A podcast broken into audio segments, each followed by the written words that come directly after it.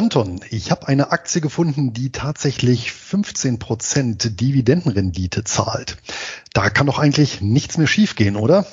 Luis, das klingt nach einer sicheren Sache. Investier gerne einen großen Teil deines Depots.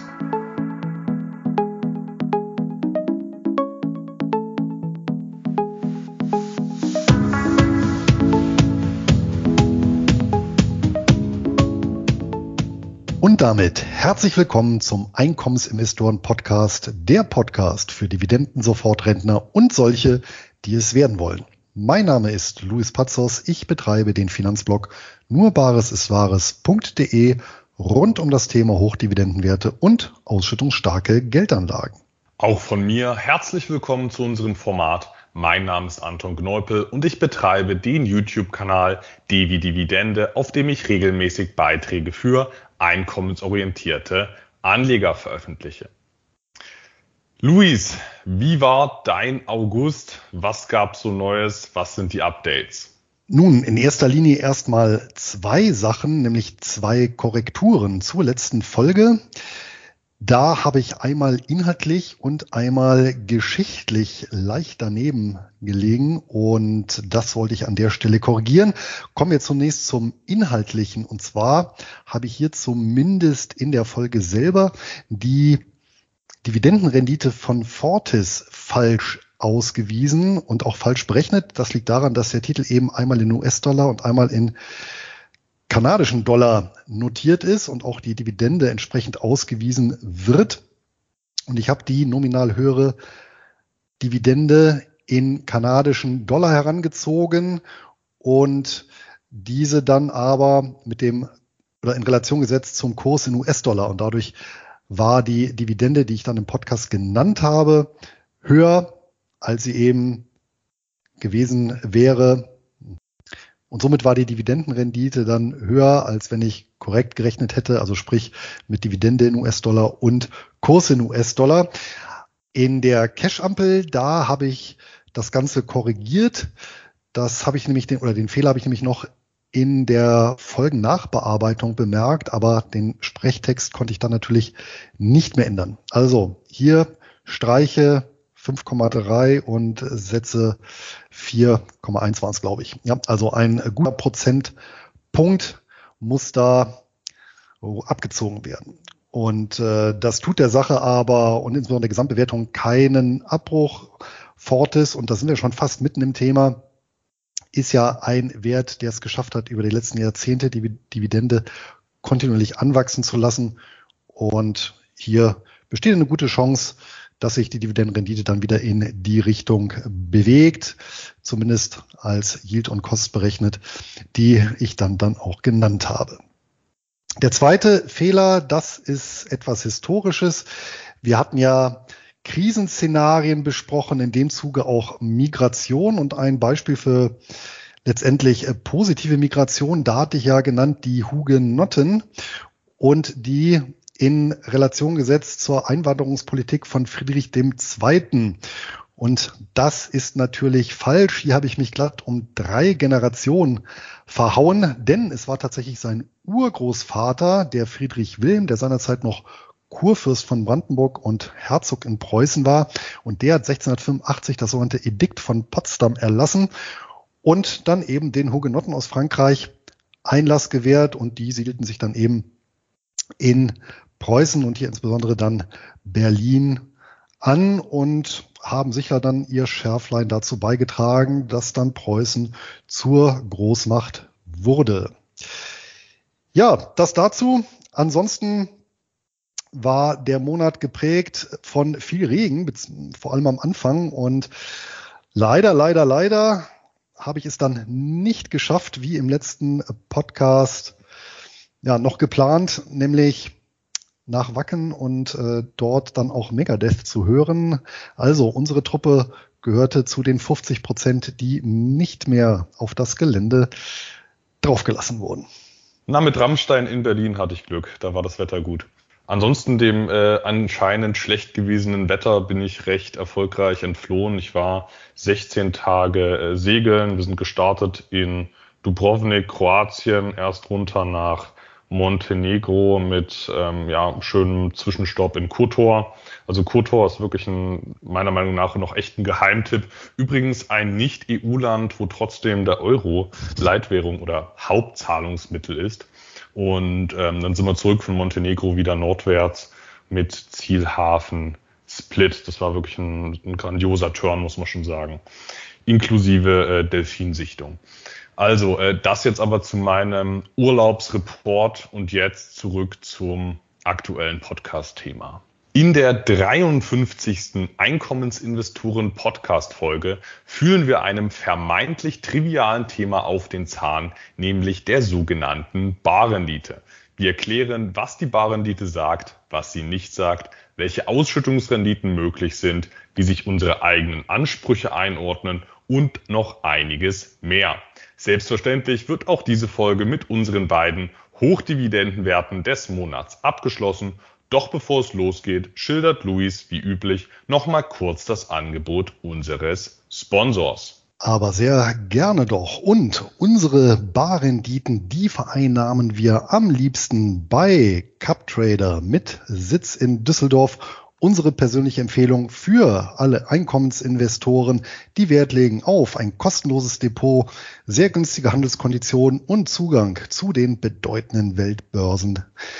Und CapTrader bietet seinen Kunden durch die Anbindung an Interactive Brokers, eines der weltweit größten Brokerhäuser, die Möglichkeit, mehr als eine Million Wertpapiere an über 100 50 Börsenplätzen zu handeln.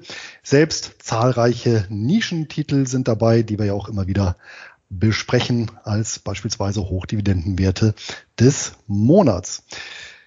Der Pluspunkt sind allerdings die niedrigen Gebühren, vor allem für den Handel an den für Einkommensinvestoren interessanten Börsen wie Australien, Kanada, USA oder Hongkong. So kostet beispielsweise eine Kleinorder an der New York Stock Exchange gerade einmal ein Cent pro Wertpapier beziehungsweise mindestens zwei US-Dollar. Weitere Kosten für die Verbuchung von Dividenden beispielsweise fallen ebenso wenig an wie laufende Depotgebühren. Und damit können sich Anleger bei CupTrader selbst mit einer vergleichsweise niedrigen Einlage ein breit diversifiziertes Dividendenportfolio aufbauen.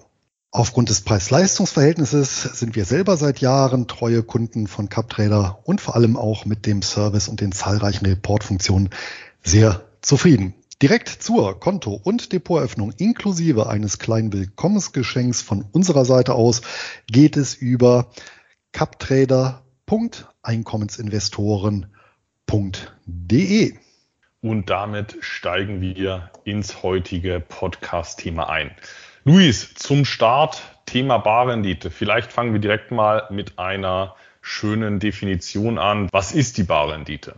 Das lässt sich wie so häufig nicht äh, ganz glasklar einheitlich definieren. Wenn wir mal in die Literatur und in die Praxis gucken, dann finden wir zumindest vier grundsätzliche Ermittlungsmethoden. Mathematisch natürlich erstmal einfach. Die Barrendite eines Wertpapieres, die wird ermittelt, indem wir die Dividende zu einem bestimmten Stichtag durch den Kurs teilen und damit 100 multiplizieren und dann habe ich eben eine Prozentangabe. Ja, das sind die bekannten Prozent, wie eben eingangs die 15 Prozent, äh, die ich da zitiert habe, auf eine Aktie. So, der Punkt ist aber jetzt auf was genau bezieht sich die Dividende? Ja, der Kurs ist klar, der bezieht sich auf einen bestimmten Stichtag, aber die Dividende, die kann ich einmal bemessen anhand der hm, zuletzt gezahlten Dividende beispielsweise, die sogenannte Distribution Yield wird auch im Englischen so definiert. Ja, da ziehe ich einfach die letzte Zahlung heran. Das ist natürlich bei einem Quartalszahler ähm, muss das dann nicht unbedingt repräsentativ sein für das vergangene Jahr oder für das künftige Jahr. Eine andere Methode, die regulatorisch wichtig ist, vor allem in den USA, ist die sogenannte 30 Tage äh, Dividende, beziehungsweise 30 Tage Dividendenrendite, 30-Day SEC Yield.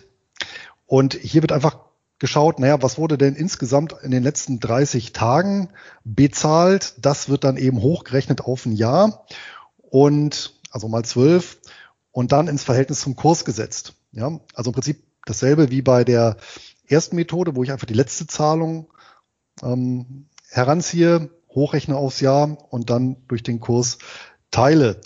Das ist natürlich auch relativ unscharf, zum Beispiel insbesondere in Monaten, wo dann zum Beispiel eine Sonderdividende zugeflossen ist und äh, ja, die dann eventuell suggeriert, ja, eine, eine recht hohe Dividendenrendite oder Barrendite, die aber, wenn Sonderdividende wieder äh, nicht mit reinrechnet, gar nicht so hoch ausfällt. Eine sehr gängige Methode, die ich selber gerne nutze, das sogenannte 12 Monats Dividende und die entsprechende Rendite. Also hier schaue ich einfach, was hat so ein Wertpapier über die letzten zwölf Monate insgesamt, ja, sei es ordentlich oder eben eine Sonderdividende ausgeschüttet. Das summiere ich komplett auf und teile das dann eben durch den aktuellen Kurs. Hier habe ich eben eine Vergangenheitsbetrachtung, die aber zumindest ein komplettes Jahr vollständig abdeckt. Und dann gibt es als viertes natürlich noch die prognostizierte Dividendenrendite oder die Estimated Dividend Yield. Also hier schaue ich, wie werden denn die künftigen Dividenden ausfallen? Und das rechne ich dann ebenfalls hoch auf ein Jahr und ermittle so die Dividendenrendite. Nachteil ist hier natürlich, dass es sich um ein Zahlenwerk handelt, was notwendigerweise geschätzt werden muss. Also hier ist kein Cash geflossen. Ja, ich habe also hier wieder eine weiche Kennzahl, keine harte. Das waren so die vier gängigen Methoden, die ich rausdestilliert habe. Und daran muss ich ja eigentlich fast zwangsläufig die nächste Frage anschließen. Was sagt die Barrendite, Luis, und was sagt sie auch nicht? Naja, erstmal grundsätzlich hm, habe ich die Möglichkeit, eben in die Vergangenheit zu gucken oder in die Zukunft. Wenn es natürlich Vergangenheit ist, habe ich eben gesagt, dann habe ich eine harte Kennzahl.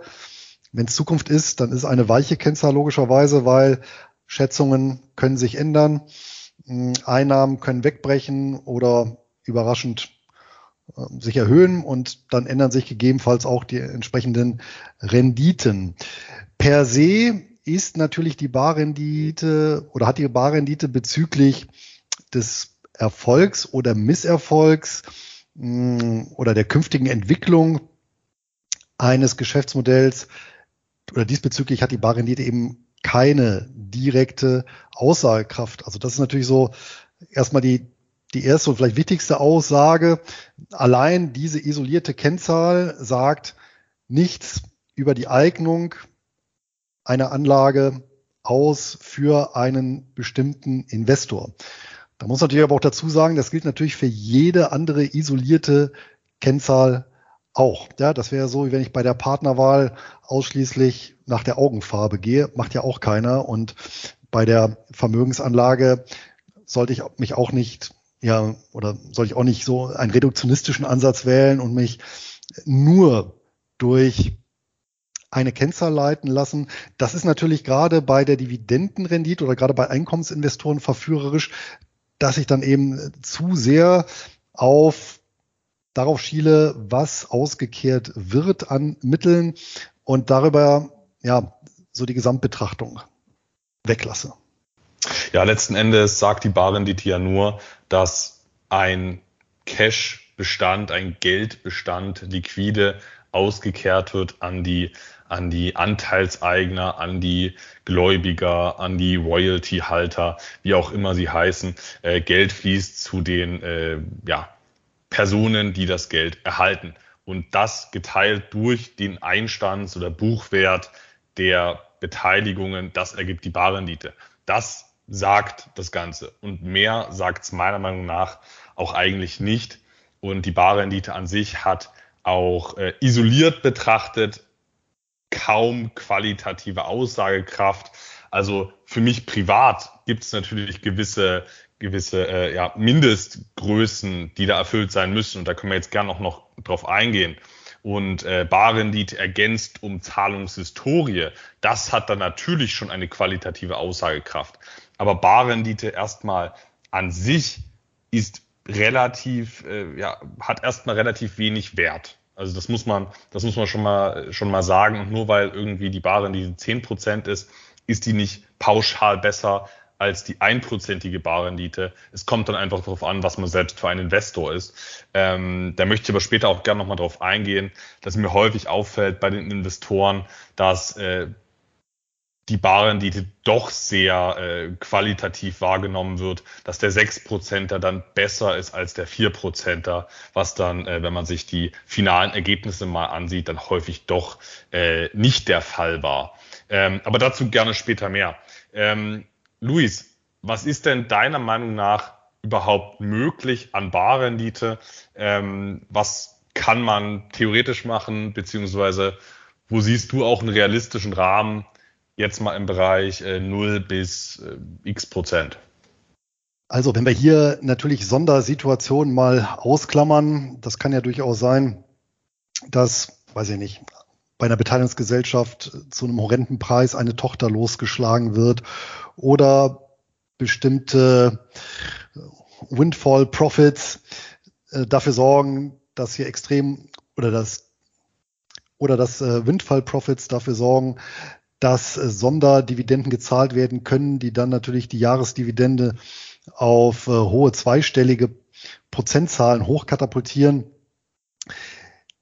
denke ich, bewegen wir uns irgendwo im Bereich von fünf bis zehn Prozent, so als harter Kern, wobei die obere Grenze dann eher getroffen wird von bestimmten Geschäftsmodellen, wie beispielsweise die Business Development Companies oder äh, Master Limited Partnerships oder Real Estate Investment Trust, wo ich eben auch durch steuerliche Aspekte auf der Unternehmensseite und die Vorgabe, Ausschüttungen tätigen zu müssen aus dem Free Cashflow, dass das eben Kombination dazu führt, dass ich relativ hohe Barrenditen ausweise. Ja, während bei Geschäftsmodellen, wo das nicht der Fall ist, wo ich also diese Sonderfaktoren, nenne ich es jetzt mal, nicht habe, äh, ich dann vielleicht eher so im Bereich ähm, 5% bin. Das finde ich jetzt ein äh, realistisches Abbild, wenn ich mir so den Querschnitt der Volkswirtschaft beziehungsweise dann der börsennotierten Anlage äh, dann anschaue. Umgekehrt, wie sieht's bei dir aus? Wo würdest du die Grenzen oder die Parameter setzen? Ja, das hatte ich ja gerade eben schon angeführt, dass theoretisch auch äh, ja, 0%er möglich ist und auch ein Portfolio aus 0%ern, 0% ausschüttenden Titeln kann langfristig ja prinzipiell einen ganz tollen Gesamtertrag liefern. Es passt dann bloß gegebenenfalls nicht in dein Depot oder in mein Depot oder ins Depot der Hörer. Ähm, aber mal unsere Präferenzen ausgeklammert, ist natürlich 0% möglich bis fast unendlich. Also theoretisch gibt es ja nahezu unendlich hohe Barrenditen. Und ähm, das, also das, ist, das ist die Theorie. In der Praxis sieht es natürlich ein bisschen anders aus.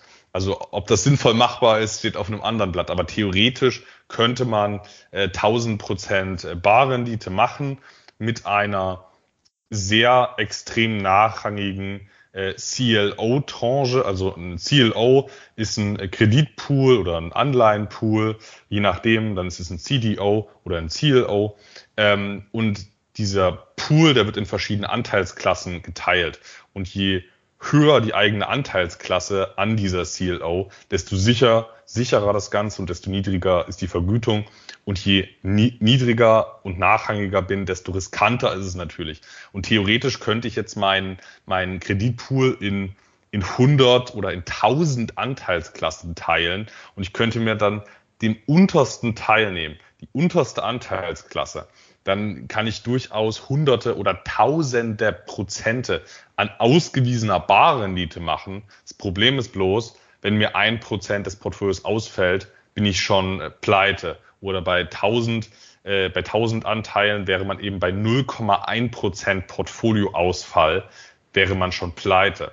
Heißt, ähm, ich erkaufe mir irgendwann diese monströse Barrendite durch einen Totalverlust. Aber möglich ist es. Theoretisch kann man eine Million Prozent Barrendite machen. Das wollte ich nur mal angebracht haben.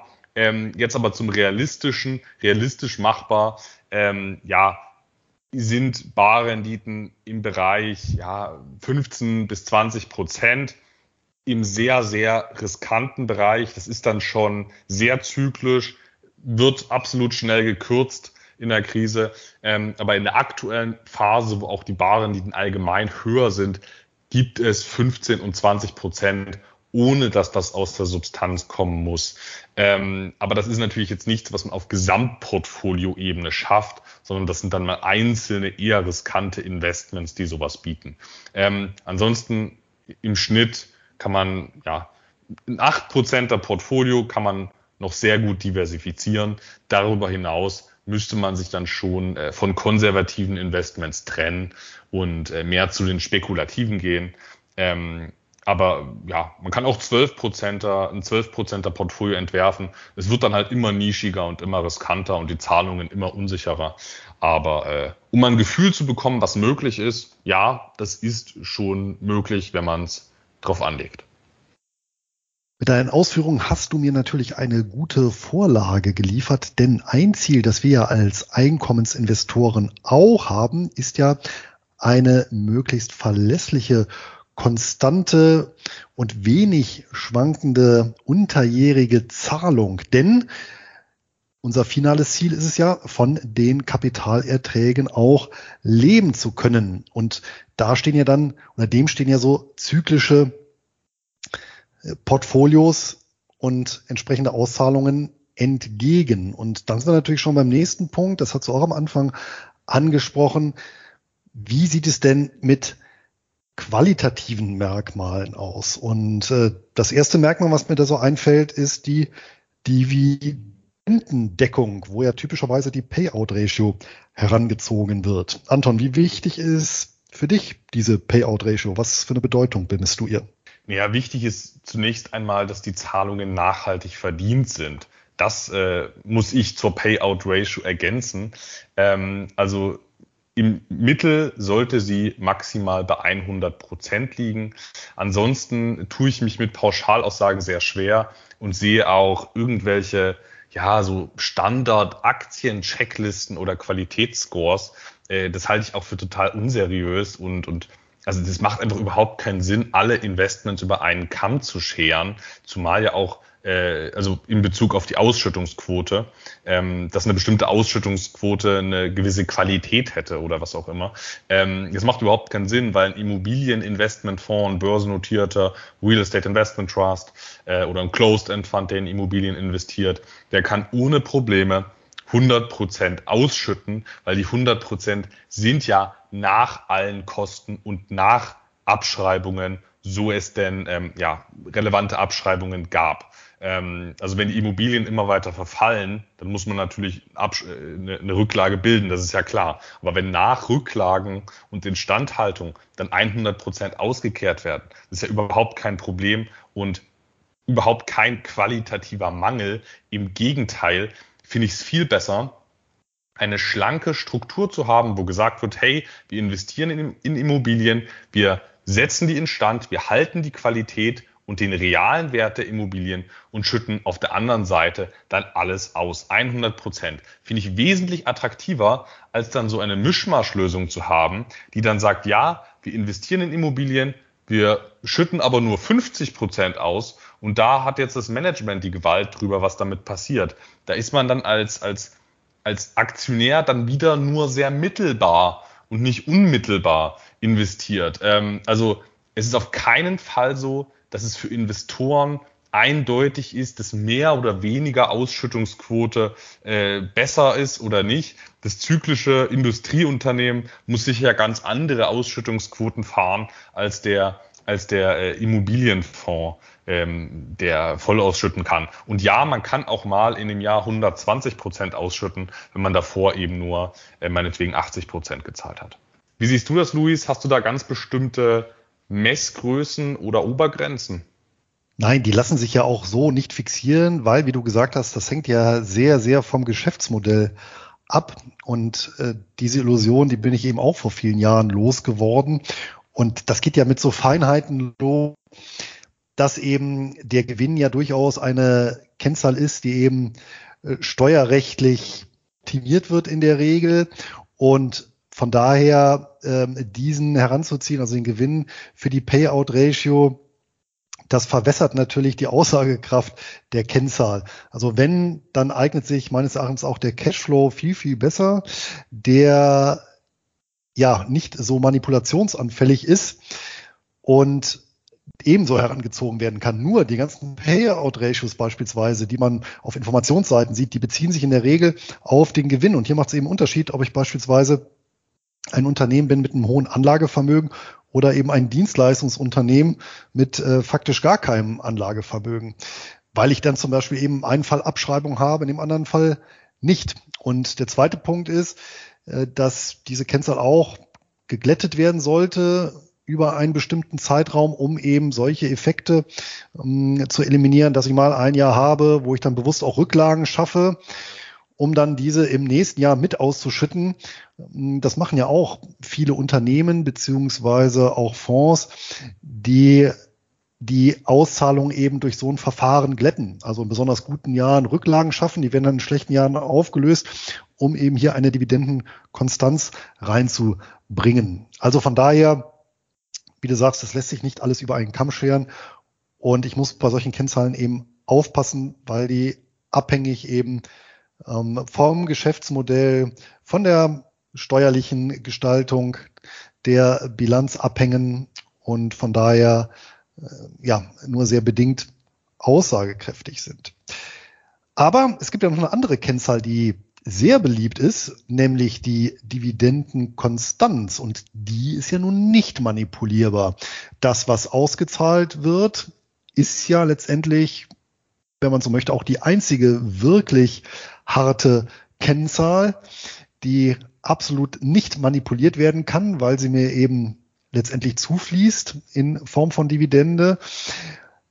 Wie hält es denn mit, mit Dividendenhistorien? Sagt eine lange, gute Dividendenhistorie etwas aus über die Qualität des Unternehmens?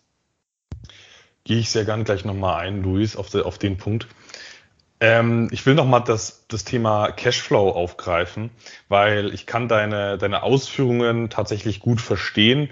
Ich muss aber ehrlich sagen, wenn man, wenn man das dann auch versucht, beim Thema Cashflow alle über einen Kamm zu scheren, da muss man auch feststellen, dass auch der Cashflow als äh, Berechnungsgrundlage für äh, die Ausschüttungsquote auch sicher nicht der heilige Gral ist, ähm, weil da muss man dann ja auch schon sehr schauen, bei welchem Geschäftsmodell es passt und wo auch nicht. Und wenn wir jetzt mal an Schiffe denken, die in 30 Jahren verrottet sind, Natürlich kann dann jetzt meinetwegen mein Cashflow gut aussehen und die Zahlungen sind durch Cashflow gut gedeckt, aber die Schiffe, die musst du ja zwangsläufig abschreiben, weil sie am Ende dann nichts mehr wert sind.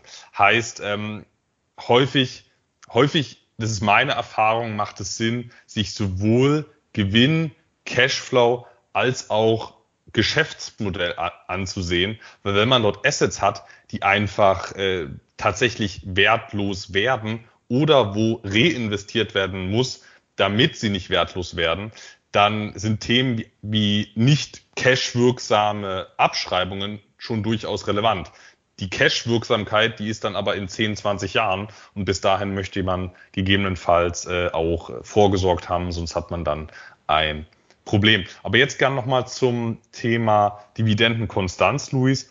Ich finde das Thema äh, ja gut es hat eine, es, es zeugt zumindest, das kann man sagen, von einer Willenskraft beim Management Shareholder Value zu generieren. Das ist meiner Meinung nach die allergrößte Aussagekraft äh, des Themas Dividendenkonstanz. Ähm, also man will den Aktionären, den Anteilseignern oder konnte und wollte denen ein Einkommen bieten. Darüber hinaus wird's finde ich, dann schon wieder relativ schwierig, weil ähm, ich meine, ja klar, du hast recht, das ist die einzige kaum manipulierbare Finanzkennzahl. Gleichzeitig, ja, so ein bisschen manipulierbar ist sie halt schon, weil äh, wir kennen es von, von vielen Titeln, die teilweise 15, 20 Jahre lang kontinuierlich aus der Substanz ausschütten und im Wert die ganze Zeit abschmelzen. Ähm, da hat man dann vielleicht eine gute Zahlungshistorie, die hoch über Jahrzehnte läuft, aber die Ergebnisse sind Mist und dann letzten Endes, äh, ja, so ein bisschen verfälscht ist es ja schon. Also ähm, ja, ich finde eine gute Dividendenkonstanz ähm, ist, ist, ist nett. Ich brauche es jetzt aber auch nicht idealtypisch wie bei Dividendenaristokraten. Das schreckt mich schon wieder ab, weil ich dann weiß, da sind diese ganzen Aristokratenjünger investiert, ähm, die das einfach äh, systematisch in die Zukunft extrapolieren. Das muss ja ein sicheres Investment sein, weil es äh, 25 Jahre mindestens angehoben wurde, das Ganze. Äh, das schreckt mich schon wieder ab, diese immer Steigerung.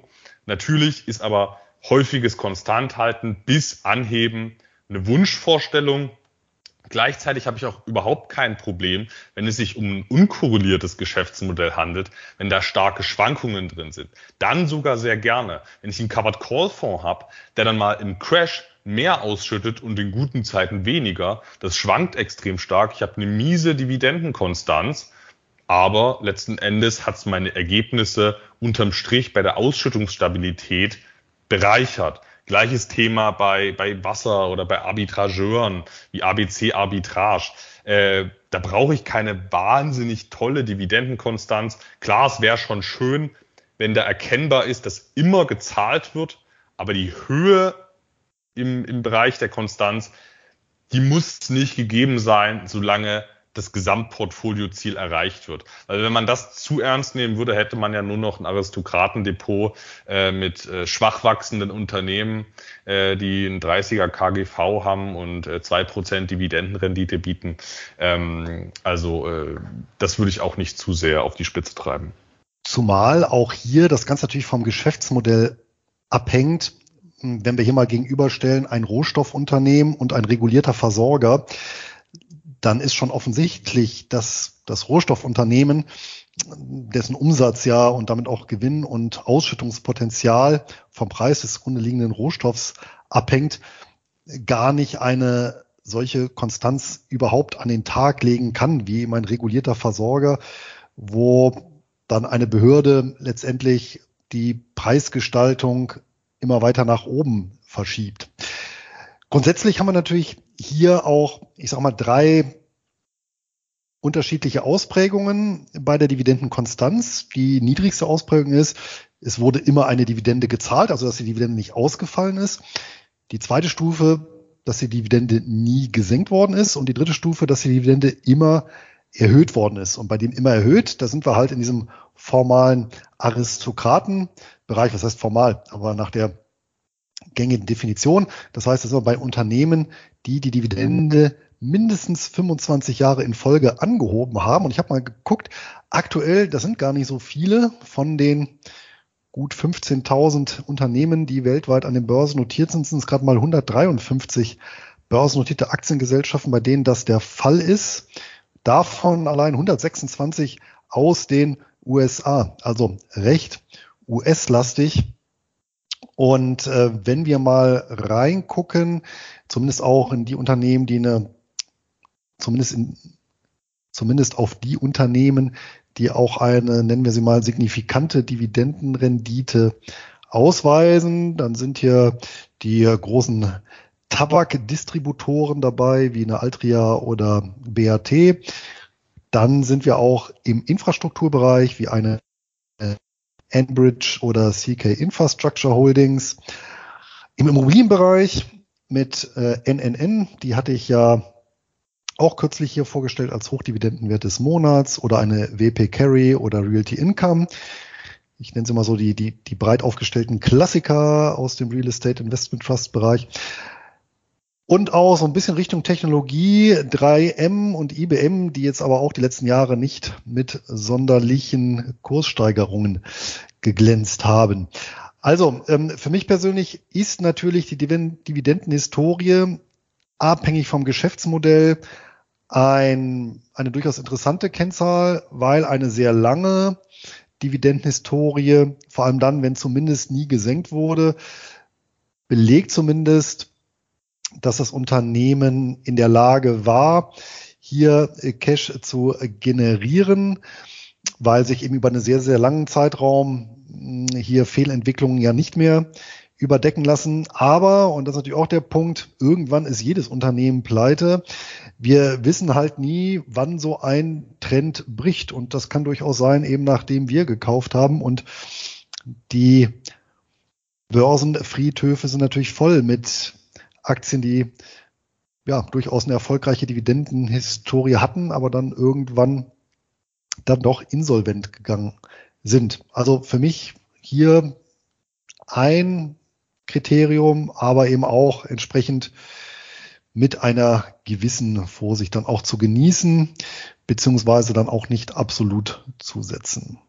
Ja, was ist denn deine Erwartungshaltung? Was muss denn ein Titel mindestens liefern, dass er bei dir Depot-Einzug halten darf? Na, da sind wir schon so bei der 5% Grenze plus minus. Die ist aber eben kein Dogma. Also wenn ich jetzt einen interessanten Titel finde, der meinetwegen bei 4% liegt, wie Fortis, das war ja so ein Fall, und wo ich halt sehe, ich habe tatsächlich eine sehr lange Geschichte, ich habe aber auch ein sehr stabiles Geschäftsmodell, ich habe regulierte Umsätze und dann kann ich durchaus auch mal sagen, dann nehme ich eine niedrigere Ist-Bar-Rendite in Kauf und hier spekuliert dann auch ein Stück weit darauf, dass dieser Trend noch weiter anhält, sprich, dass die Einnahmen weiter erhöht werden können, die Dividenden auch dann entsprechend weiter erhöht und somit auf meinen Einstandskurs dann auch die Dividendenrendite steigt. Also ich sehe wie bei allen Kennzahlen das Ganze eben nicht als Dogma, sondern als grobe Marschrichtung und äh, da ist halt links und rechts dann doch ein bisschen Platz und in Summe und das haben wir nun auch oft genug thematisiert und du hast es eben auch kurz angerissen, ist der Aspekt wichtiger, hier unkorrelierte Einkommensströme aufzubauen. Und da sind natürlich auch so ein paar High-Yielder dabei, wie beispielsweise Business Development Companies, die gerne auch mal durchaus zweistellig notieren können, aber dann eben auch gemischt mit so einer Fortis, die eben vier Prozent abwirft und so, dass ich halt dann auch im Gesamtdepot irgendwo zwischen ja, sechs sieben Prozent lande. Das jetzt mal zum, ähm, zur Halbjahresauswertung. Na, bei der Einstiegsbarrendite bin ich schon ziemlich dogmatisch. Also wenn ein Titel zum Einstiegszeitpunkt oder besser gesagt zum Wunscheinstiegszeitpunkt nicht mindestens bei vier Prozent rentiert, dann steige ich grundsätzlich nicht in den Titel ein. Es ist natürlich äh, beim Ausstieg dann so eine Sache. An sich habe ich mir im Regelwerk hinterlegt, dass wenn ein Titel mittelfristig perspektivisch unter vier Prozent auf den aktuellen Wert rentiert, dass er dann das Portfolio verlässt. Also wenn eine Position die Dividende halbiert, der Kurs bleibt konstant ähm, und dann gehen die, geht die Barrendite von vier auf zwei Prozent runter, dann ist einfach, dann trenne ich mich von dem Titel. Ähm, das ist ein simpler Fall. Äh, normalerweise liegen die Titel ja äh, über vier Prozent. Da ist es dann ziemlich einfach, wenn so ein Fall mal eintritt, dass man sagt, hey, der, die Barrendite liegt jetzt nach, nach gekürzter Dividende oder nach starkem Kursansprung liegt die, äh, liegt die Barrendite jetzt nur noch bei drei oder zweieinhalb Prozent. Da ist einfach zu sagen, ich steige jetzt aus. Weniger einfach ist es dann in dem Fall, wo ich eben bei gerade so vier Prozent einsteige und dann steigt der Kurs ein bisschen an, dann mache ich nur noch 3,9 Prozent Barrendite. Da steige ich natürlich auch nicht direkt aus. Also das mache ich schon mit Augenmaß, aber äh, wenigstens zum Einstiegszeitpunkt muss das erfüllt sein. Und wenn ich über die Zeit auf den aktuellen Wert der Beteiligung gerechnet mich dann nennenswert von dieser 4%-Marke entferne, dann steige ich auch aus, dann trenne ich mich, dann äh, schichte ich um, weil das ist auch ganz entscheidend. Es kommt ja nicht darauf an, dass ich Assetklassen oder branchentechnisch perfekt diversifiziert bin, sondern meine Income-Ströme sollen ja diversifiziert sein, auch über möglichst viele Beteiligungen. Und wenn dann irgendein Titel nur zwei Prozent ausschüttet und ein anderer zehn Prozent, dann ist der halt um ein Vielfaches, der zehn Prozenter, um ein Vielfaches wichtiger bei der Ausschüttungsstabilität. Und ähm, das ist der Grund, weshalb ich mich dann nicht äh, unter diese 4%-Marke begeben will, weil sonst macht der 2%er einfach überhaupt keinen oder kaum noch Impact aufs Gesamtergebnis. Wann steigst du aus, Luis? Am liebsten natürlich äh, gar nicht, da die Haltedauer ewig ist. Aber es gibt natürlich bestimmte Killerkriterien. Auch das hatte ich ja schon mal. Selbst bei, bei Fonds oder ETFs, die dann beispielsweise umstellen von ausschüttend auf thesaurierend, dann wird der Titel natürlich uninteressant. Oder bei Einzelaktien, wenn beispielsweise die Dividende äh, gestrichen wird aufgrund auch schlechter Aussichten und auch ja das Geschäftsmodell dann vielleicht auch nicht mehr so auf so soliden Beinen steht. Das sind äh, Gründe. Hm, ansonsten hatte ich es relativ selten in der Vergangenheit.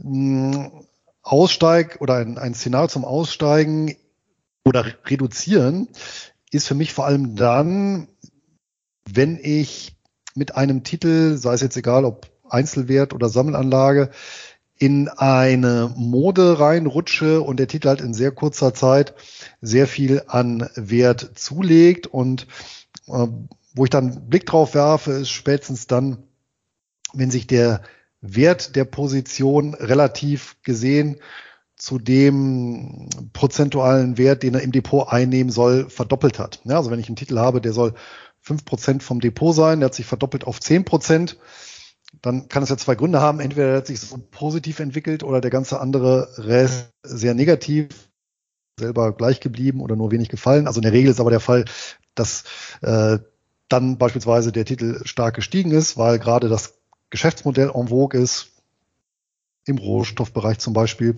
Und dann wäre so ein Moment, wo ich sage, ja, dann reduziere ich die Anteile, ähm, wenn ich sage, ich möchte ihn weiter im Portfolio behalten oder ich sage dann, na, ich trenne mich jetzt komplett, weil ich den als so ausgereizt sehe, dass ich mir dann lieber äh, oder dass ich, dass ich äh, die Position lieber mit einem anderen Titel neu besetze. Eine Ergänzung möchte ich da noch vornehmen. Und zwar ähm, habe ich ja auch und zwar pflege ich ja auch äh, die Praxis, dass wenn die Barrendite oder die Zahlungen allgemein so stark gesenkt werden, dass die Barrendite dann auch stark zurückgeht, ähm, dass ich mich da regulär dann von sowas trennen würde, wenn es dann deutlich unter vier Prozent liegt, äh, der Titel. Anders sieht's da aber aus, und da mache ich auch wirklich eine Ausnahme, wenn es ein Krisenfall ist. Weil wenn einfach auf breiter Front Zahlungen äh, gesenkt werden oder auch mal ausgesetzt werden aus Vorsichtsgründen, dann ähm, ja, kann man eigentlich nicht sagen, dass das jetzt ein besonders problematisches Einzelinvestment ist, sondern da werden ja dann auf breiter Front auch mal Zahlungen ausgesetzt, äh, gekürzt, später gegebenenfalls nachgezahlt. Das soll natürlich nicht, nicht so sein, aber äh, prinzipiell könnte jeder verlässliche, verlässliche Zahler aus der Vergangenheit in der Zukunft mal so ein Aussetzungsevent im Crash haben. Soll nicht so sein, kann aber so sein und wird auch immer wieder so passieren. Und das wäre dann nicht für mich so ein Trigger, wo ich sage, äh, den verkaufe ich jetzt, sondern damit muss man einfach rechnen, dass auch ein eigentlich guter Zahler mal in einem Schockmoment, wie es jetzt auch der Shutdown-Crash war, da mal die Kasse zusammenhält. Ähm, sollte nicht so sein, aber ist für mich kein Killerkriterium, ähm, weil es einfach ein, ein, ein Schockmoment ist. Absolut. Und wenn ich eine Krise zurückgehe, nämlich zur Weltfinanzkrise, dann ist es halt nun mal auch so, und das habe ich mir eben auch, oder das habe ich eben auch so als Faustregel verinnerlicht, dass ich in einer schweren volkswirtschaftlichen Krise, wie eben der Weltfinanzkrise, auch mal damit rechnen muss, dass ich drei Jahre lang auf 30 Prozent meines Dividendenniveaus verzichten muss. Ja, das heißt also, dass wirklich so eine äh, ja, schwerwiegende Krise hier durchaus Einfluss hat auf die Barrendite beziehungsweise die Zahlungen, die mir zufließen. Eine Konstellation, Anton, hätte ich noch, da würde mich mal interessieren, wie du das handhabst. Was ist denn, wenn die Ausschüttungen zurückgehen und parallel dazu im selben Umfang der Kurs. Ich meine, dann habe ich ja im Prinzip weniger Einnahmen, aber meine ausgewiesene Barrendite nach, zumindest nach derselben Methodik dann ermittelt, vorher, nachher, ist ja dieselbe gegebenenfalls. Wie handhabst du denn solche Fälle? Ich berechne das immer auf den aktuellen Marktwert. Heißt, wenn der Kurs sich halbiert beim 4%er und die Dividende sich halbiert, dann bin ich ja wieder bei 4%. Habe ich zwar natürlich insgesamt weniger Cashflow, aber da muss man echt aufpassen, dass man das zukünftige Investment nicht aufgrund der vergangenen Entwicklung entscheidend, entscheidet. Und das ist dann halt, das ist wie mit den Kursen. Die Leute sagen, ich verkaufe ich verkauf die Altria, weil die lief die letzten Jahre so mies. Das ist ein riesengroßer Fehler. Die kann nach vorne ein super Investment sein, die Altria, auch wenn es in der Vergangenheit in den letzten Jahren kein Supertitel im Depot war. Und deswegen sehe ich das auch in Bezug auf die Barrendite so. Klar, ist nicht schön, wenn das mal eingetreten ist. Das passiert jetzt auch zugegebenermaßen äh, nicht oft, dass der Titel sich halbiert und dann die Barrendite auch, äh, die Zahlungen sich auch halbieren, die Barrendite aber konstant bleibt. Passiert jetzt nicht häufig, aber so handhabe ich das, weil ich kann die aktuelle Lage eben nicht linear in die Zukunft extrapolieren und äh, es gäbe rein statistisch oder aus, aus, aus wissenschaftlichen ja, Erkenntnissen heraus gäbe es für mich keinen Grund, den Titel dann äh, zu verkaufen. Da müsste es schon andere Gründe geben, wie dass die Zahlungen nicht mehr gedeckt sind oder dass das Geschäftsmodell oder die Fondsstruktur beispielsweise ähm, es einfach sehr wahrscheinlich macht, dass da nichts mehr kommt. Ähm, also ein sehr wahrscheinlicher Punkt, dass da nichts mehr kommt in Zukunft, kann ja sein, wenn die russische Zentralbank sagt, äh, Zahlungen an ausländische Investoren sind verboten. Ja, natürlich trenne ich mich dann von meinem Russlandfonds. Ähm, aber an sich geht es bei mir um immer Yield on Buchwert und nicht Yield on Cost. Sehr schön. Dann haben wir den Punkt auch geklärt und ich möchte dann noch mal etwas aufgreifen, was wir ganz am Anfang gesagt haben, nämlich was sind die Risiken, wenn ich eben zu sehr auf die Dividendenhöhe, aber vielleicht auch auf die hm, Dividendenhistorie schaue. Und das lässt sich meines Erachtens sehr schön beobachten, insbesondere bei den ETFs oder bei den Dividenden-ETFs der ersten Generation. Und wenn man sich dort mal die Indizes anschaut, die diese ETFs replizieren, dann stellen wir fest, bei Dividendenindizes, dass eben genau auf diese Kriterien abgezielt wurde. Es gab also keine begleitenden qualitativen Kriterien, so dass hier insbesondere nach Dividendenhöhe und teilweise auch dann noch nach Dividendenkonstanz in der Vergangenheit auf diese beiden Kennzahlen abgezielt wurde und damit dann eben der Index und dadurch auch dann die entsprechenden ETFs, die diesen Index abgebildet haben, bestückt wurden. Und was dann passieren kann, das habe ich mal in äh, Blogbeiträgen den sogenannten Umbruch-Trägheitseffekt genannt. Eben durch diese Rücksicht passiert es dann häufig, dass ich ein Wertpapier habe, wo die hohe ausgewiesene Barrendite darauf basiert, dass der Kurs schon ordentlich gefallen ist, in der Regel auf Grundlage schlechter Perspektiven, schlechter Nachrichten und in Bezug zu diesem Kurs aber die Dividende, die in der Vergangenheit gezahlt wurde, relativ hoch ist. Und dann komme ich natürlich auf eine sehr hohe Barrendite oder Dividendenrendite. Und das kann dann eben zu einer systematischen Negativauswahl führen, im schlimmsten Fall, im zweitschlimmsten Fall zu Klumpenrisiken. Also die Negativauswahl, das wären dann eben solche Fälle, wo ich mir durch so ein Reglement eben ohne zusätzliche ähm, Faktoren mir eben automatisiert, ja, letztendlich gefallene Titel oder Geschäftsmodelle ins Portfolio hole, wo die Dividende formal gesehen in der Rückrechnung noch hoch ist, ja, weil ich eben die Dividendenrendite hier sehr häufig der letzten zwölf Monate heranziehe, aber eben die Aussichten sehr mies sind und die Wahrscheinlichkeit auch sehr hoch, dass die Dividende bald gekürzt wird. Ja, man könnte ja umgekehrt sagen, kurz vor der Insolvenz ist die Dividendenrendite immer am höchsten. Da geht es nämlich gegen fast unendlich. Und ähm, im zweitschlimmsten Fall führt das Ganze zu Klumpenrisiken. Ein Beispiel, was ich mal aufgeführt hatte bei mir in einem Blogbeitrag, das war der iShares Asia Pacific Dividend ETF. Das ist jetzt per se nicht zwingend ein schlechter Titel, aber man sieht sehr schön, was eben passiert, ähm, wenn ich mich hier an den, an den Dividendenhöhen orientiere. Denn in der asiatisch-pazifischen Region gibt es eben ein Land, was historisch bedingt durch die angelsächsische Prägung bis in die Gegenwart vergleichsweise hohe Dividenden zahlt und das ist eben Australien. Und in diesem Asia Pacific äh, ETF, da nahm halt zwischenzeitlich mal Australien 60 Prozent ein. Also hat man da eigentlich ein Australien ETF mit ein bisschen Beimischung aus ähm, Korea, Taiwan und äh, Indonesien. Überspitzt formuliert. Ja, und das ist natürlich auch die Gefahr, wenn ich nicht weitere Kriterien habe, wie zum Beispiel ein Deckel, der eben dann bestimmte Länder hm, oder Branchen äh, deckelt oder eben begleitende Kriterien, dass ich eben beispielsweise auch gucke, naja, wie ist denn die prognostizierte Dividendenrendite, nicht nur eben den Blick nach hinten, sondern auch nach vorne oder auf andere Kennzahlen hier eben begleitend gucke. Ja, zum Schluss würde ich ganz gern nochmal zwei Barrendite-Mythen aufgreifen, Luis, die ich in letzter Zeit auf zum einen YouTube und zum anderen äh, aus den Einkommensinvestoren-Communities vernommen habe.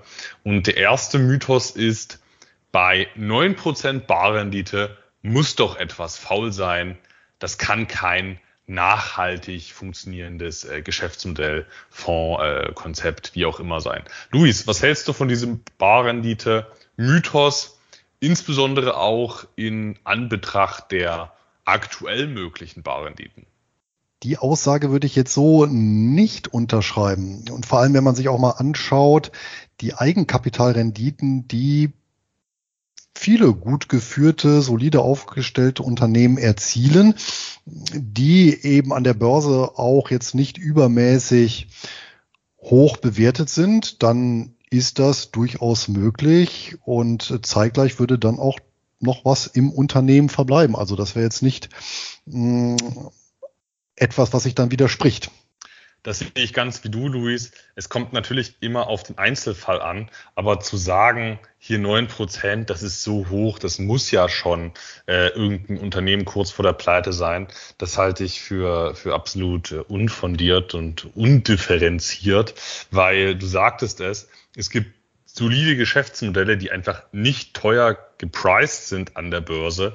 Und äh, wenn wir mal sagen, wir haben ein Unternehmen, ähm, mit gutem Geschäftsmodell zu einem 10er KGV an der Börse. Das ist nichts Besonderes. Das ist einfach nicht besonders teuer, nicht besonders äh, günstig. Übrigens, viele Länderindizes haben im Schnitt einen 10er äh, KGV. Wenn wir das einfach mal so nehmen, dann ist das eine zehnprozentige Gewinnrendite. Und angenommen, man hat ein Geschäftsmodell, was eine 90-prozentige Ausschüttungsquote zulässt, dann wäre dieser 10er KGV-Titel bei 9% Barrendite ohne dass das ein sterbendes Geschäftsmodell sein muss. Dann gibt's das Ganze natürlich, normales Geschäftsmodell mit hoher Ausschüttungsquote, auch nochmal in günstig, wenn wir in die Emerging Markets reingehen. Das sind einfach nochmal die Bewertungen, ohne dass das Geschäftsmodell schlecht ist, günstiger, also bewertungsgünstiger, weil das Umfeld unsicherer ist. Und wenn wir mal einen Fünfer KGV nehmen, das ist alles andere als, äh, als selten in Emerging Markets bei solide laufenden Unternehmen. Klar, die haben jetzt nicht die beste Governance. Ja, das sind keine perfekten Unternehmen, aber das sind durchaus zukunftsträchtige Unternehmen. Wenn wir da mal von einem Fünfer KGV ausgehen und wir schütten 50 Prozent aus, hey, dann sind wir schon bei 10% Ausschüttungsrendite. Das ist der Aktienbereich. Völlig machbar. Da sind wir noch nicht in absolute Spezialitäten gegangen. Und wenn wir jetzt mal ähm, weggehen von den Aktien hin zu Fixed Income, da sind im Fixed Income Bereich aktuell zweistellige Barrenditen gängig, einfach weil die Zinsen allgemein hoch sind. Also ein Senior Loan Unternehmenskreditepool rentiert ohne Probleme zweistellig. Ähm, High Yield Anleihen können, ähm, wenn es jetzt nicht die beste Bonität ist, zweistellig rentieren. Ähm, ja, spezielle Kreditprodukte sowieso zweistellig rentieren. Ähm, und das ist dann kein kompletter Junk. Ähm, es kommt natürlich auch immer darauf an, in welcher Phase man sich befindet. Vor drei Jahren war neun Prozent schon ziemlich viel in der aktuellen Zeit. Hey, da kann ich mir konservative britische Closed-End-Funds im Bereich äh, ja, Kredite, äh, Anleihen, teilweise sogar Infrastruktur ansehen. Da bin ich bei konservativen Investments schon mal neun Prozent Barrendite. Also äh, dieser Mythos, der äh, ja, ist unbegründet und damit sind wir eigentlich auch schon bei Mythos Nummer zwei ich kaufe doch keinen 4%er, wenn es das auch schon bei Treasury Bonds gibt. Luis, was sagst du dazu? Naja, die Treasury Bills momentan, ich habe äh, vorletzte Woche, glaube ich, einen gekauft, die notieren ja schon bei 5,5 Prozent.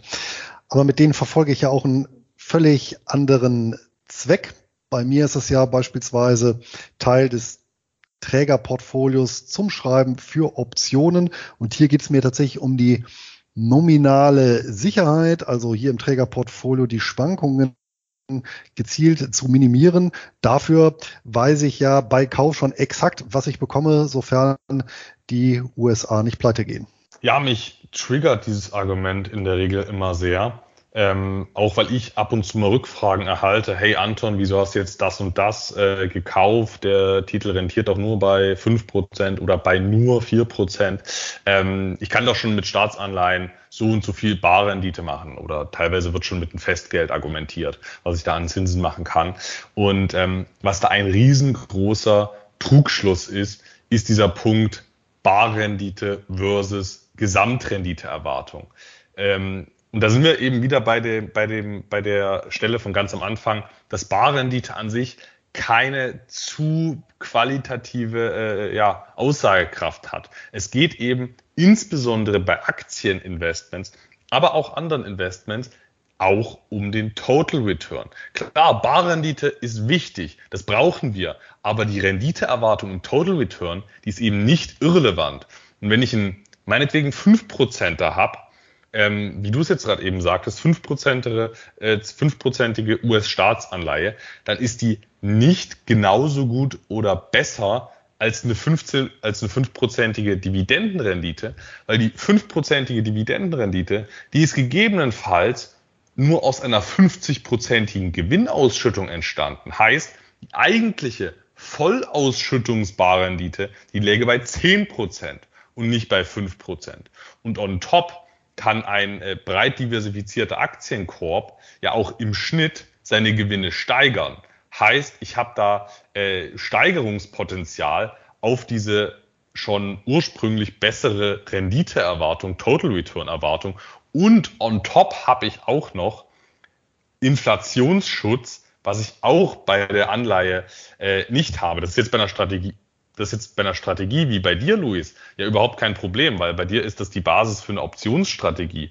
Aber für Buy-and-Hold orientierte Income-Investoren hat es eine ganz andere Qualität, ob ich fünf Prozent bei einer Staatsanleihe habe oder fünf Prozent bei einer Dividendenaktie, weil die Dividendenaktie macht statistisch erwartet eben noch einen saftigen Kursgewinn mit der Zeit und hat inflationsausgleichende Potenziale und ist damit das äh, viel bessere Buy-and-Hold-Investment und Staatsanleihen können da äh, zumindest aktuell keine Konkurrenz machen. Ähm, ich halte es für ein, also ich, ich beobachte es leider mit, mit, mit Trauer, wie, wie, wie solide Dividendenaktien mit fünf Prozent verkauft werden und dann kauft man sich äh, Staatsanleihen, obwohl diese neuen Staatsanleihen eigentlich nicht den Zweck erfüllen, den die Anleger ursprünglich hatten. Aber da sind wir eben bei diesem typisch prozyklischen Investieren von Anleger. Ähm, und wahrscheinlich sehen wir das in zwei Jahren wieder in die andere Richtung, ähm, dass wieder die Anleihen abgestoßen werden und dass dann wieder teuer die Aktien zurückgekauft werden. Aber gut, so ist Börse, Luis. Gut, das jetzt zur Barrendite und zu den zwei Trigger-Mythen.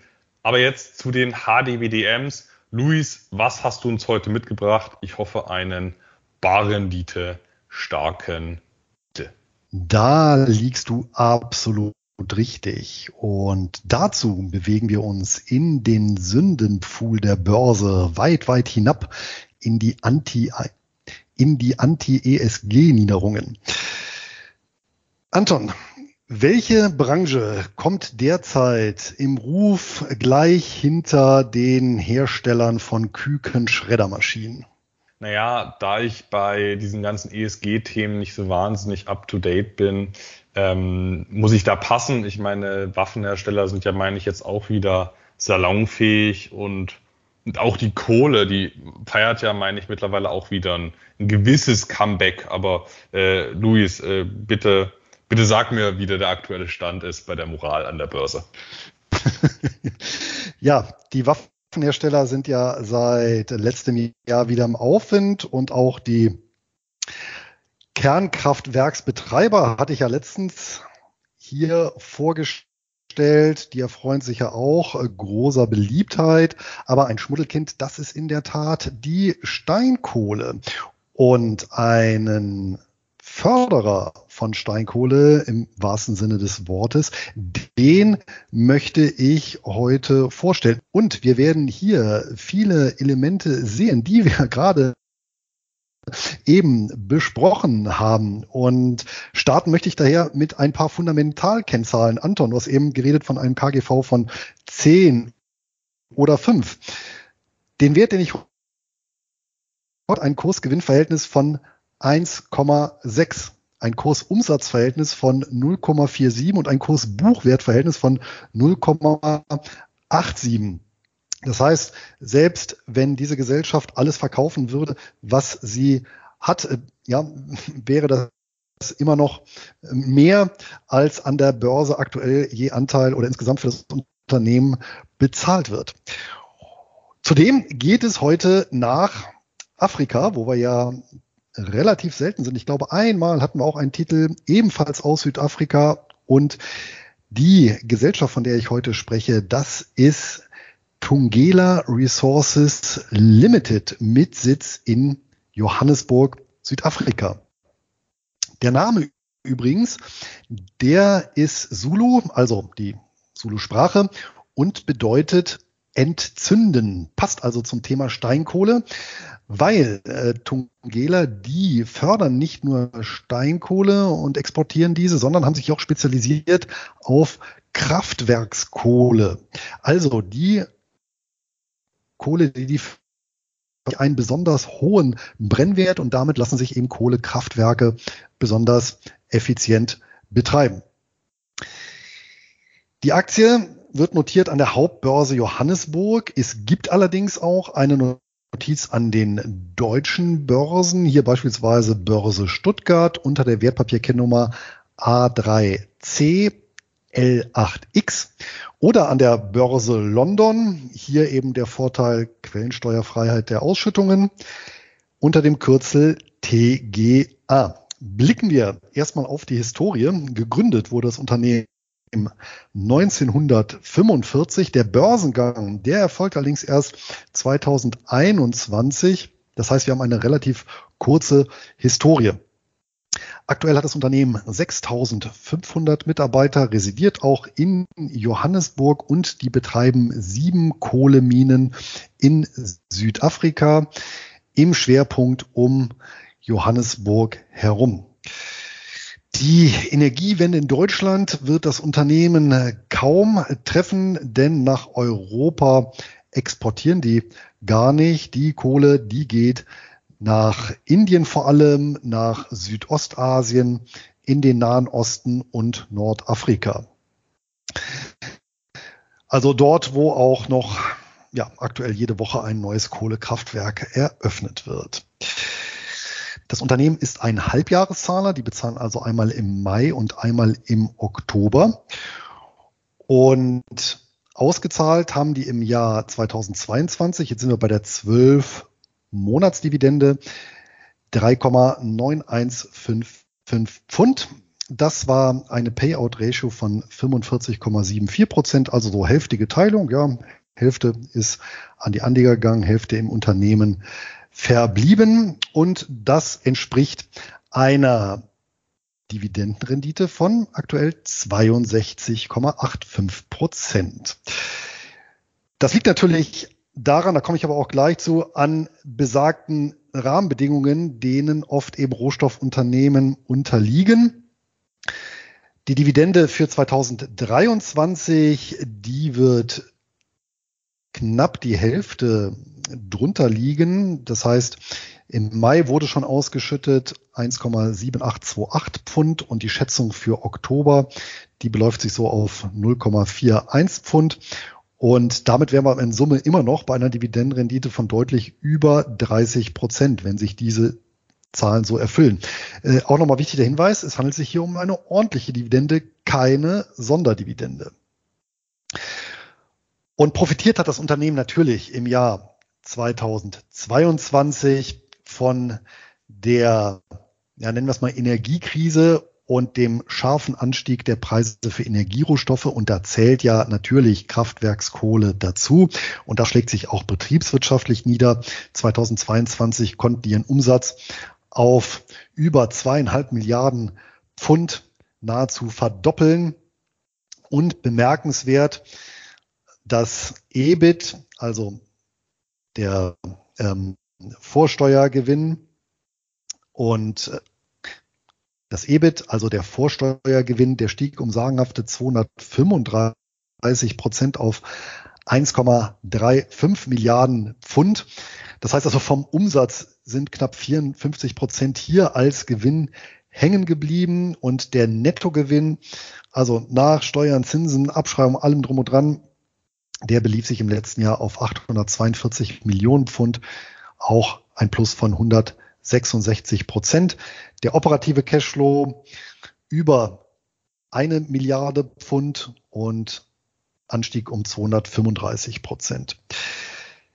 Jetzt hatte ich ja gesagt, das war im Jahr 2022 eben bedingt durch die Preisexplosion hier bei Energierohstoffen.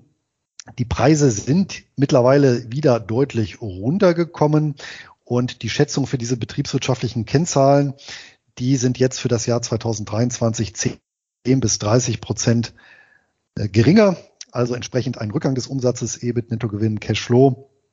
Aber die verdienen natürlich immer noch ordentlich Geld und von daher ist auch hier die Ausschüttung durchaus voll gedeckt.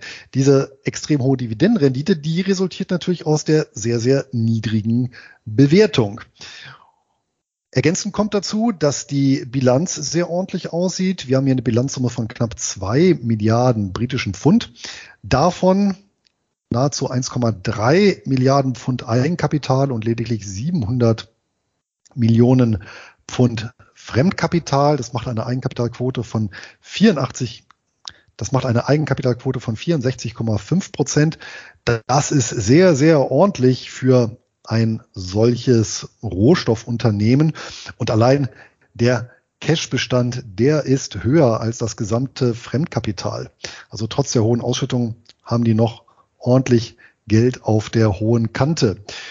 Zudem kommt hinzu, dass so eine Kennzahl, die ich jetzt zuletzt ähm, deutlich häufiger unter die Lupe genommen habe, nämlich der sogenannte Goodwill.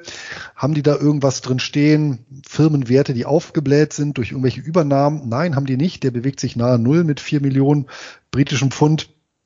Also hier die Zahlen sehr ordentlich. Das Ganze spiegelt sich auch noch im Kurs wieder, als die an den Start gegangen sind 2021, das war am 11.06., kostete ein Anteil knapp ein Pfund. Das Maximum lag dann ein Jahr und drei Monate später bei 13,29 Pfund. Danach ging es allerdings äh, bergab bis zum Juni dieses Jahres. Da lag der Kurs bei 5,5 Pfund. Das ist also schon ein Rückgang um 58,6 Prozent, hat sich dann allerdings stabilisiert. Und hier kommt natürlich der Faktor oder spielt der Faktor eine Rolle, dass eben die Preise für diese Energierohstoffe deutlich gefallen sind. Damit ist natürlich auch ein Stück weit die spekulative Luft rausgelassen worden. Und sicherlich natürlich ein solcher Titel aus mehreren Gründen mh, hm, so niedrig bewertet. Der eine ist natürlich, Kohle gilt als äh, schmutzig. Also die haben tatsächlich keine Chance in irgendein ESG oder sonst wie gearteten Fonds oder ETF zu kommen der sich mit ethischen Kriterien schmückt. Und zum Zweiten bewegen wir uns hier natürlich in einem Schwellenland, zudem in einem afrikanischen Schwellenland, mh, durchaus mit auch problematischen oder durchaus auch mit ähm, Problemfeldern natürlich in Südafrika äh, bis hin natürlich zu Enteignungsfantasien. Also von daher kommt hier noch das politische Risiko. Ähm, es kommt eben das Keinsmal ja, einer der Steinkohle hinzu und das sorgt eben in Kombination für eine sehr, sehr niedrige Bewertung. Und natürlich dieses, ich nenne es mal ESG-Risiko, das bleibt weiterhin. Auf der anderen Seite ist der Titel natürlich schon diesbezüglich vermutlich extrem runtergeprügelt. Das ist eingepreist. Politisches Risiko, das bleibt natürlich.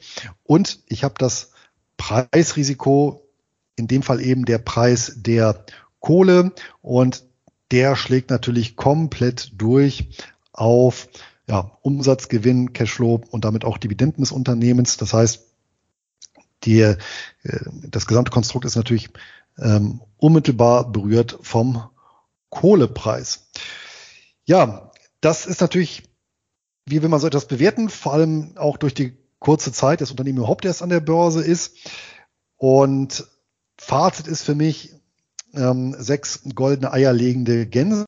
Ich wollte absichtlich mal hier einen etwas anderen Titel, äh, auch passend zum Thema vorstellen und sicherlich ein interessantes Investment für eher spekulativ angehauchte Investoren. Ich meine, wenn die tatsächlich die Dividendenrendite von über 30 Prozent halten können, dann ist der Einsatz nach drei Jahren wieder raus und allerdings, allerdings ist ähm, Tungela, allerdings ist Tungela Resources Limited nicht das Paradebeispiel für ein Unternehmen, was ich mir ins Depot legen würde, wenn ich eben auf eine gewisse Einkommenskonstanz Wert lege, weil es ist eben ein Rohstoffzykliker.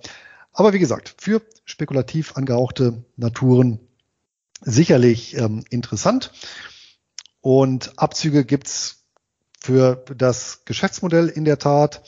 Ähm, dann natürlich auch für den Standort bzw. das politische Risiko und eben die Zyklik, die sich natürlich auch dann niederschlägt, beispielsweise am Maximum Drawdown, hatte ich ja eben gesagt, von knapp 60 Prozent in der kurzen Zeit. Und natürlich die relativ kurze äh, Frist, die das Unternehmen an der Börse notiert ist.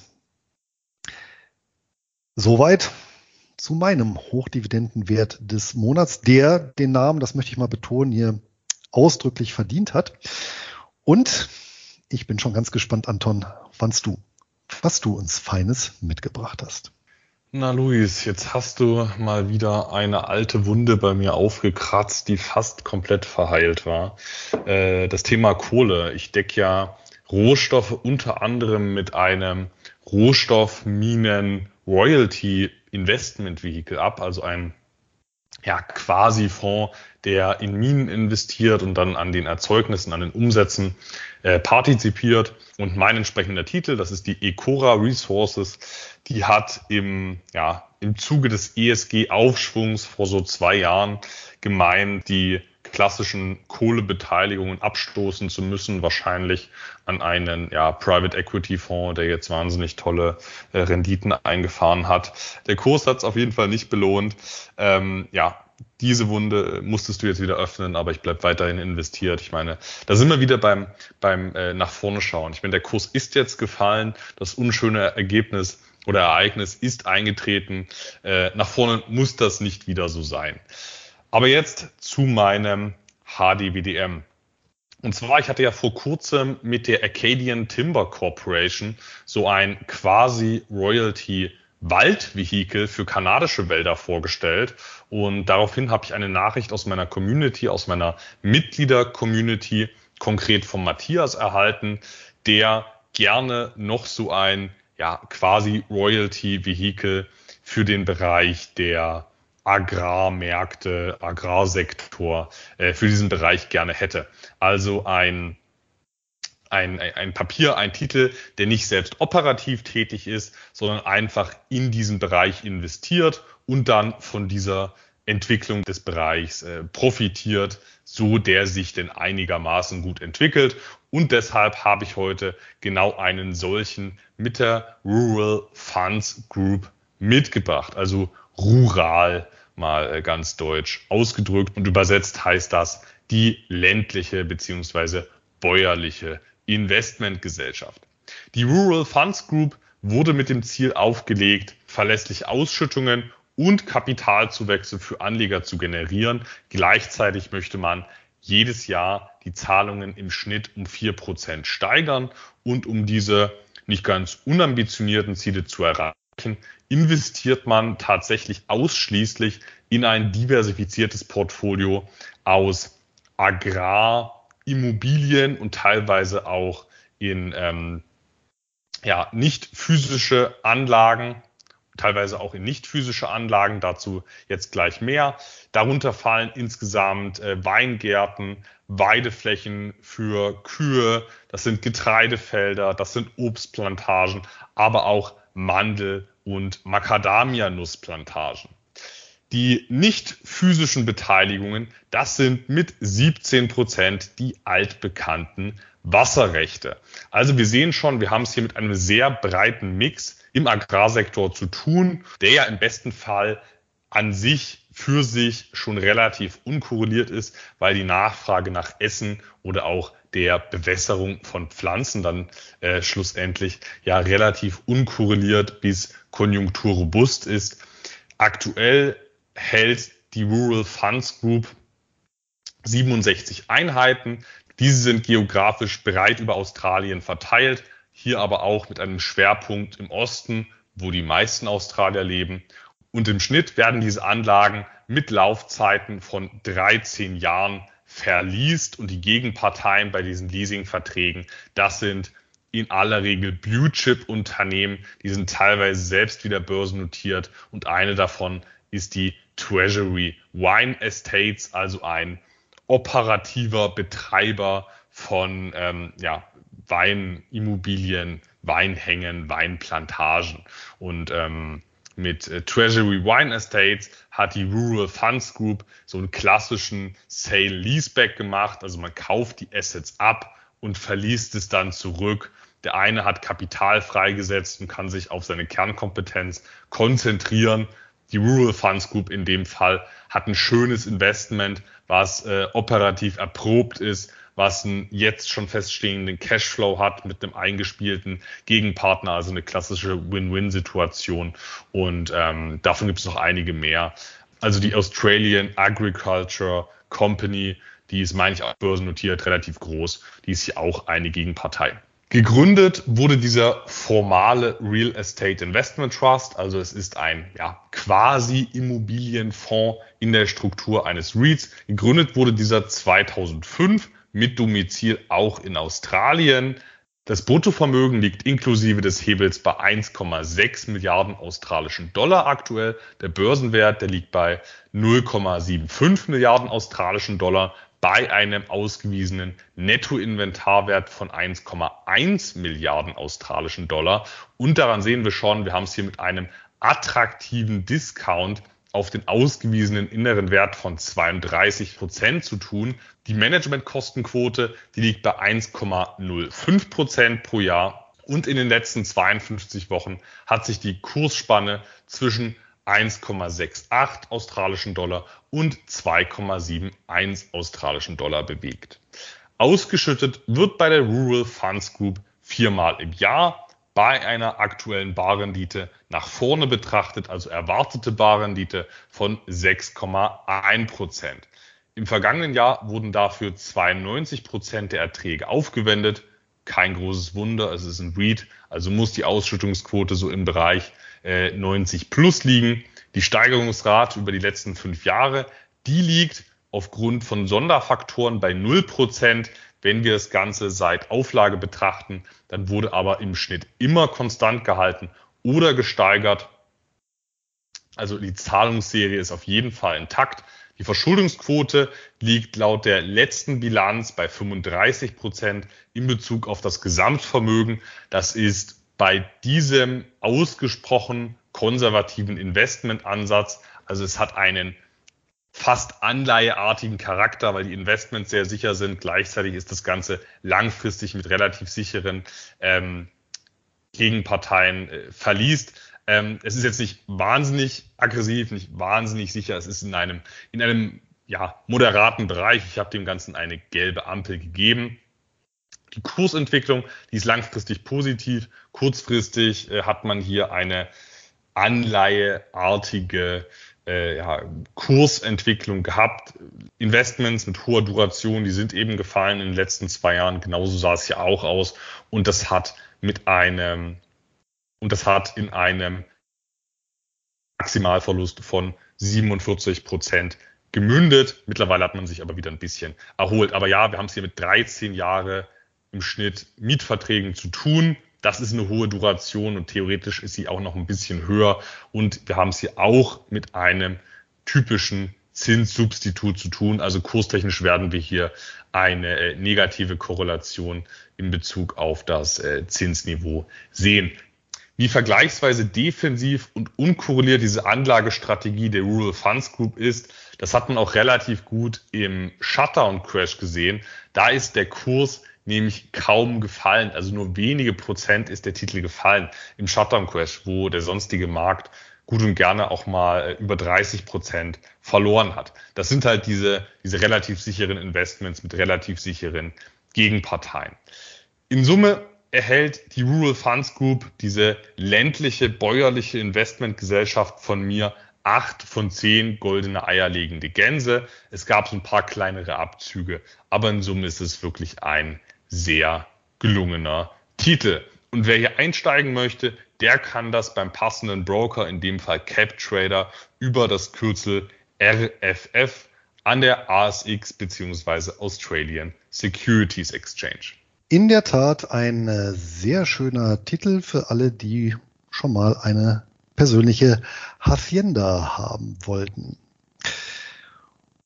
Und damit, Anton, schlage ich vor, machen wir den Sack zu mit der obligatorischen Belehrung im Beritt, nämlich, dass Wertpapiere mit Verlustrisiken bis hin zum Totalausfall verbunden sind, dass wir keine Haftung übernehmen für die Nutzung oder Nichtnutzung der Informationen, die wir hier kundgetan haben und dass wir zudem für deren Aktualität und Korrektheit keine Gewähr übernehmen können. Das hängt natürlich auch immer davon ab, wann ihr diese Podcast-Folge hört. Zudem sind unsere Aussagen keine Anlageempfehlungen im Sinne des Wertpapierhandelsgesetzes, sondern unsere persönlichen Meinungsäußerungen. Und schließlich sind wir beide als Investoren aktiv und somit besteht immer die Möglichkeit, dass wir Wertpapiere erwähnen, die wir selber im Bestand haben oder handeln wollen. Und somit können also Interessenskonflikte nicht ausgeschlossen werden. Wenn ihr jetzt noch Fragen, Sorgen, Nöte oder Verbesserungsvorschläge habt, wir freuen uns über jede Rückmeldung, die dazu beiträgt, unseren Podcast zu verbessern und noch enger an euren Wünschen auszurichten. Nutzt hierzu gerne die Kommentarfunktion direkt unter dieser Podcast-Folge oder schreibt uns eine Mail an kontakt.einkommensinvestoren.de. Und wenn du keine Folge mehr verpassen möchtest, dann kannst du den Einkommensinvestoren Podcast auch direkt abonnieren oder du folgst uns auf einem unserer zahlreichen Kanäle. Das war es für heute. Auf bald und eine ertragreiche Zeit. Euer Luis. Und auch ich wünsche euch ein glückliches Händchen beim Investieren und viel Freude mit den vereinnahmten Ausschüttungen. Euer Anton.